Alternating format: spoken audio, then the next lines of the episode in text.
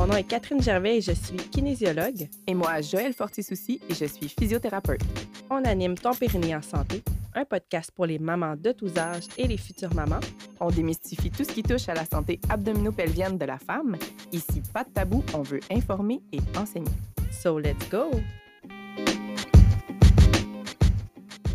Salut tout le monde! Salut Catherine! Salut Joël! Hey, bienvenue dans notre épisode de cette semaine, les risques des grandes sportives. Mais oui, il y a certains sports qui mettent notre euh, plancher pelvien à rude épreuve quand on pense à la gymnastique, la danse, le passage artistique, le trampoline, mais aussi les courses de longue distance, le crossfit, bodybuilding, l'haltérophilie, bref. Tout ça peut des fois favoriser des problématiques de fuite urinaire à l'effort et d'urgenturie, ça peut être même des douleurs aux relations sexuelles, des descentes d'organes, la constipation chronique. Puis, c'est ça, bien souvent, le périnée, le planche pelvien des grandes sportives, il est hyper tonique, donc il est trop contracté. Puis on le sait, trop, c'est comme pas assez. Puis euh, toi aussi, Joël, tu vois que d'autres femmes sportives vont tellement de pression intra-abdominale répétée euh, vers le planche pelvien, fait que ça finit par l'affaiblir avec un manque d'activation réflexe. Yep. J'ai la chance de travailler avec euh, beaucoup de crossfiteuses, comme on dit dans notre milieu. Et euh, je vois vraiment les deux types de périnées. Euh, c'est surtout que c'est celles qui sont accompagnées de symptômes. Parce qu'il y en a qui sont corrects, qui ont un périnée optimal, on va dire ça comme ça. J'aime ça parler des statistiques. Là. je vais y aller de façon floue parce que je ne me rappelle pas précisément les chiffres. C'est environ 25% de la population féminine qui ont des fuites urinaires et euh, la prévalence monte à 40% environ, 40-42% chez euh, les femmes qui font une activité physique intense. Euh, fait qu'on voit que ça l'augmente drastiquement.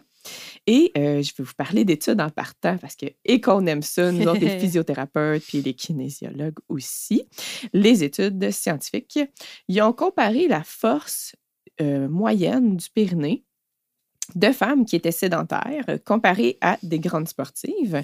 Et euh, ils en ont déduit, en fait, qu'il n'y avait pas de différence significative de force.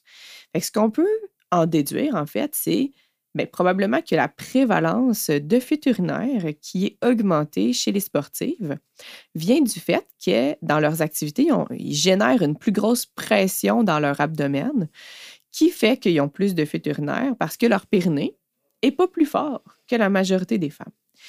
Une autre conclusion, en fait, qu'on peut tirer de ça, c'est on peut recommander, en fait, de venir faire du renforcement spécifique pour le périnée. De faire du sport viendra pas muscler davantage le périnée. Il y a des femmes chez lesquelles le périnée va avoir une bonne activation réflexe, mais il y en a d'autres que non ce qu'on veut, ce qu'on peut risquer, en fait, c'est d'aggraver des problèmes existants. Parce que si on endure des fuites urinaires ou euh, une sensation de lousse ou euh, qu'on pousse constamment mais que notre périnée n'embarque pas, ben, on risque d'avoir des, des, troubles euh, pelviens, soit un affaiblissement de la musculature ou une augmentation des tensions. Parce qu'un un périnée faible, tendu, en fait, c'est ça, c'est les muscles essaient du mieux qu'ils peuvent de contrer cette faiblesse-là, mais ils n'y parviennent pas. Donc, la solution, dans les deux cas, c'est de venir faire de la musculation. Mais l'essentiel qu'il faut se rappeler, parce qu'on en a parlé dans d'autres épisodes de, la santé pelvienne, mais c'est d'autant plus important quand on parle de sport, l'importance d'être capable d'amener notre, notre muscle pelvien à 0% de contraction, c'est-à-dire à une relaxation complète et d'être capable de performer une contraction à 100% de cette musculature-là. Donc, on veut les deux, euh, les deux opposés. Donc, toute cette mobilité-là est très importante parce qu'on peut s'imaginer un peu, euh, c'est comme un hamac, le plancher pelvien. Donc, on veut être capable d'avoir cette espèce de rebond-là. C'est ça qui est efficace pour retenir nos organes et retenir l'urine. Donc, on a besoin de toute son amplitude.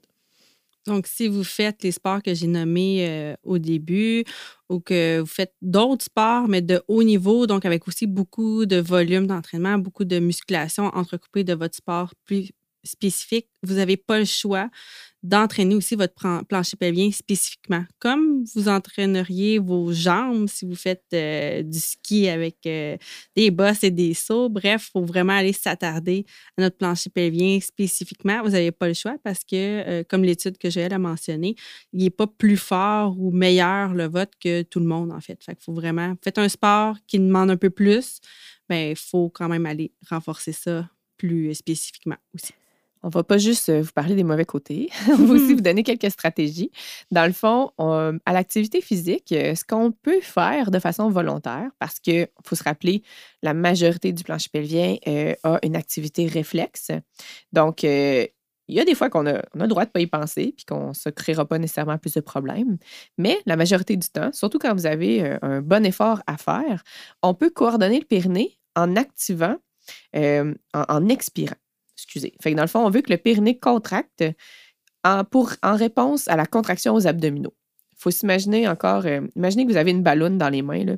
Si vous serrez le tour de votre ballonne, ben, vous allez voir, elle va se déplacer vers le haut puis vers le bas.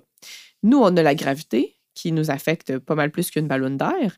Et euh, clairement, c'est vers le bas que la pression est la plus forte.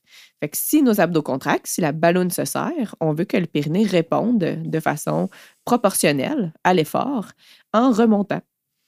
Et cette façon-là de faire, c'est généralement en expirant. Et d'expirer nous fait contracter nos abdominaux, fait que c'est gagnant-gagnant. On expire, on contracte planche pelvien et les abdominaux profonds. Yep. Retenez ça. mais puis, tu sais, souvent, c'est que ça fait peur à, des femmes parce qu'ils se disent OK, il va falloir j'y pense tout le temps. Ben, je vais te mettre en garde. En fait, quand tu forces plus, tu devrais y penser plus. On va dire ça comme ça. Que ça soit proportionnel à l'effort. Ouais. quand on prend notre bébé d'une coupe d'olive, bah, c'est possible qu'on n'ait pas besoin nécessairement d'y penser, mais quand tu te mets à. Quand l'haltérophile euh, vient chercher sa grosse barre de dénife. Là, quand tu as 150 livres à lever, ça, mérite d'y penser. Exact. Toutes euh, les grandes sportives, ça, c'est un peu mon opinion, là, mais devraient se faire suivre par une équipe là, de, professionnels comme physiopérinéal, kinésiologue formé en entraînement postnatal, psychologue aussi, parce qu'il y a beaucoup de changements dans le corps et dans le rythme de l'entraînement. Fait que le sportif qui est habitué à arriver après son accouchement avec plus rien. Il faut se relâcher puis se relaxer puis profiter de bébé les premières semaines. Mais on est tellement habitué d'être dans un rythme incroyable d'entraînement que je pense que ça peut être bien d'avoir aussi une psychologue dans son équipe, puis une nutritionniste. Bref, je pense que si vous êtes habitué de vous faire accompagner pendant vos entraînements pour vos compétitions, tout ça, bien, après l'accouchement, c'est la même chose. Faites-vous accompagner, même si c'est doux et progressif, le retour à l'activité physique en postnatal. Ayez votre équipe qui est vraiment formée pour vous suivre dans cette transition-là du retour euh, à l'entraînement? Je veux juste répéter, progressif. Puis surtout, ben, c'est qu'il faut que ça soit aussi personnalisé. C'est vrai, j'avais oublié de le mentionner, mais oui, c'est progressif, mais c'est sûr qu'on peut sans dire sauter d'étapes, mais il y a peut-être des étapes, vous allez comprendre plus facilement, votre, conscience corporelle est peut-être meilleure que quelqu'un qui n'a jamais fait de sport. Fait qu'il y a des étapes qui vont être plus rapides, d'autres que, ouf, OK, je suis peut-être mieux de ralentir là. Il faut vraiment, vraiment que ça soit personnalisé comme dans n'importe quelle euh, compétition, entraînement pour n'importe quel sport. Fait que ce que vous voyez sur les internets ou qu'est-ce que vous voyez euh, pour monsieur, madame, tout le monde, s'applique peut-être pas à vous, mais il y a quand même une base qui est euh, nécessaire, puis il faut quand même y aller à son rythme pour respecter le processus de guérison du corps qui est euh, jusqu'à 6 à 12 semaines. Fait que ça dépend encore là aussi de notre capacité de nos tissus à, bien reprendre. Je pense que Joël, toi, tu es. À s'adapter. À s'adapter, hein, c'est ça. Fait que c'est tout ça là, qui, qui fait qu'il faut vraiment y aller progressif, personnalisé, d'avoir une équipe derrière nous pour tout ce qu'on peut vivre aussi psychologiquement, euh, de ne pas pouvoir s'entraîner puis de se nourrir de cette petite drogue-là. Je veux pas, quand on est une grande sportive, c'est notre drogue, l'entraînement. Fait que je pense que faites-vous accompagner là-dedans. Puis il y a quand même des sports que vous pouvez reprendre, qui n'est pas votre sport. Quand même des sports plus rapides qu'on peut prendre pour aller travailler le cardio. Là, si je pense, exemple, à la natation, dès qu'on n'a plus de saignement, on peut aller dans la piscine puis euh, se défouler un peu plus dans la piscine. ça, faire monter le cardio, ça peut être une excellente alternative avant d'aller, par exemple, en course à pied. Fait faites-vous accompagner là-dedans. Je pense que c'est le message que, je voulais passer. Oui, vraiment pertinent. Mais euh, je veux juste, euh, c'est ça, apporter un autre aspect aussi. C'est c'est pas parce que vous vous êtes entraîné toute votre grossesse que ça va être magique puis que vous allez pouvoir retourner à l'activité, ben, à votre sport euh, tout de suite après. tu sais, euh, genre, je vais voir la physio six semaines après puis c'est réglé.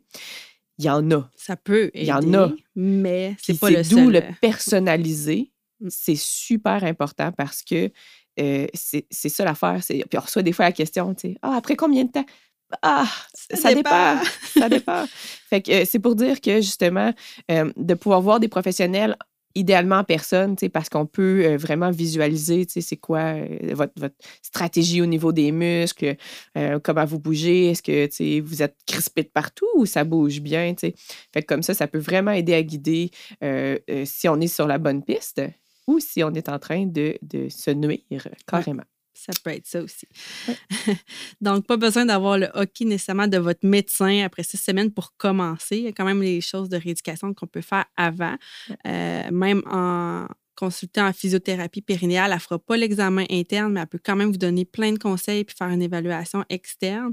Euh, même chose pour kinésiologues euh, qui sont spécialisés postnatal. à partir de trois, deux, trois semaines postnatal, il y a quand même des trucs qu'on peut faire déjà pour être proactive.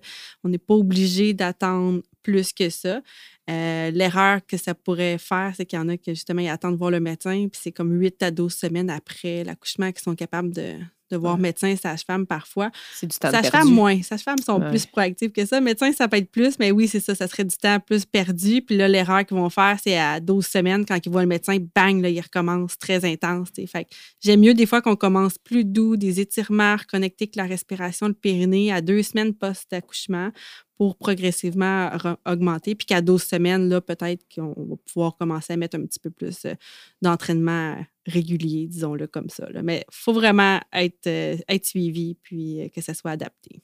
J'ai deux petites parenthèses à rajouter pour euh, nos sportives, là, justement, que les, grandes sportives, où est-ce qu'ils ils recrutent leurs abdominaux vraiment souvent, bien ça, ça peut entraîner là, des, des- de, de la constipation chronique. Les danseuses, les gymnastes, euh, Exact. tout ça, là, qu'on on se rentre le ventre, Oui, fait on se lève la tête. les ballerines. Oui, Fait que aussi. c'est vrai. vraiment important d'être capable de relâcher le ventre tout autant. Parce que c'est c'est sûr que quand on se met à performer, le ventre va être activé, les abdos vont être activés. On veut un périnée activé aussi. Mais quand on est au repos, il faut être capable de relâcher. Super important. Fait que c'est pas, tu sais, souvent on entend ça, là, puis je sais que ça n'a pas rapport exactement là, là mais un, sais, on pense qu'un dos fort, c'est c'est durcir notre ventre tout No. le temps. C'est pas vrai. C'est d'apprendre à, à gérer la pression puis Ouais. l'effort. à le protéger à l'effort. Fait que C'est pour ça, tu sais, quand on danse, quand on fait de la gymnastique, pendant qu'on le fait, là, on va pas dire Hey, relâche ton ventre. Non, non. Mais le reste du temps, c'est tout aussi important d'être capable de le relâcher que de le contracter. Super intéressant. Il y a aussi euh, pour euh, celles- les cyclistes, Oui. dans le fond, euh, personnellement, je vois pas beaucoup de contre-indications à retourner au vélo assez rapidement. En fait, tant que c'est confortable. Encore une fois, là, c'est une belle pression sur notre pyrénée. Fait qu'il faut qu'on soit guéri. Il faut que notre cicatrice soit guérie. Donc, généralement, attendre un six semaines. Et il faut que ce soit confortable. Les risques de euh, trop faire de vélo trop rapidement, c'est euh, on peut irriter nos nerfs. Dans le fond, euh, nos nerfs pelviens, ils passent là exactement où est-ce que la selle de vélo appuie. Et euh, c'est comme si ça les étouffait. Fait que si en plus tes nerfs sont en train d'essayer de guérir d'un accouchement ou d'un d'un certain trauma, s'ils ont déjà été irrités, euh, ben là, euh, ça se peut que ce soit difficile le vélo. C'est pour dire qu'il faut relativiser, on devrait augmenter progressivement, on devrait s'assurer euh, d'un confort, fait que d'avoir les bons leggings. Et euh, c'est ça, dans le fond, que De ne pas reprendre trop vite le vélo en se disant il n'y a pas d'impact, donc je peux. c'est ça. Il y a la position du dos aussi euh, à faire attention, mais il y a Mm. aussi, c'est ça, ça doit vraiment faire mal. de- Ben, c'est relativement sécuritaire dans un sens, Ouais. mais c'est vraiment les, les syndromes douloureux. c'est ça, qui là, sont quand risqués. le nerf, il peut, est-ce qu'il peut déconnecter puis arrêter de faire sa job complètement là, dans, dans des cas extrêmes à ce moment-là? Euh, J'avoue que je sais pas. Hein? C'est hein, c'est ça, c'est une bonne question. Généralement, il est supposé être capable de guérir euh, OK. parce que euh, Il n'y a pas un point de non-retour, là, nécessairement. ben, la pire chose qui peut arriver à votre nerf, c'est d'être tranché. OK. parce qu'il y a comme une, une, il appelle ça une gaine autour des nerfs. Fait qu'un nerf qui est écrasé, le nerf va mourir, mais la gaine va rester là. Fait qu'il y a comme un chemin pour repousser. Ça repousse lentement un nerf s'il est complètement euh, tué, entre guillemets. Mais euh, s'il est tranché, ah ben là, il n'y a plus de repère. Fait qu'il va faire un peu n'importe quoi. Puis des fois, ben, ça repousse pas complètement. Puis ça, euh, les femmes qui ont eu des césariennes peuvent en témoigner. Il y a, il y a des femmes que longtemps après peuvent longtemps, trouver là. un spot ou deux, tu sais, d'engourdi s'ils portent attention puis qu'ils touchent leur ventre. Ah, ben c'est intéressant. Fait que, euh, on ne veut pas se rendre là, on ne voulait pas vous faire peur avec mes questions des fois. Moi, Des je pars dans des... Boum! Il est mort. Mais bref, c'est ça. Tolérez pas une douleur à l'entrevambre, là, au vélo. Là. Si ça commence à faire mal, il y, a- y quelque chose. Oui, exactement. Mais souvent, je pense qu'on se rendra pas là. là. On va arrêter. non. C'est rare qu'on niaise avec cette région-là. ouais. En conclusion, tu sais, pour euh, être sportive euh, longtemps, faut prendre soin de son périnée, puis euh, ça mérite d'y porter attention et d'aller consulter si on a des problématiques parce que euh, on n'a pas une super bonne conscience là, de cette zone-là. Et juste de se faire coacher sur OK, là, t'es relâché, là, t'es contracté, ça, c'est une belle contraction, ça, non. Oups, tes organes, tu sais, commencent à descendre un peu. Ben, euh, ça nous donne vraiment l'heure juste, puis on est capable de s'ajuster par la suite. C'est une belle conclusion. Merci, Joël. Let's go! Faites Yeah. du sport! Merci tout le monde. À la semaine prochaine. Bye!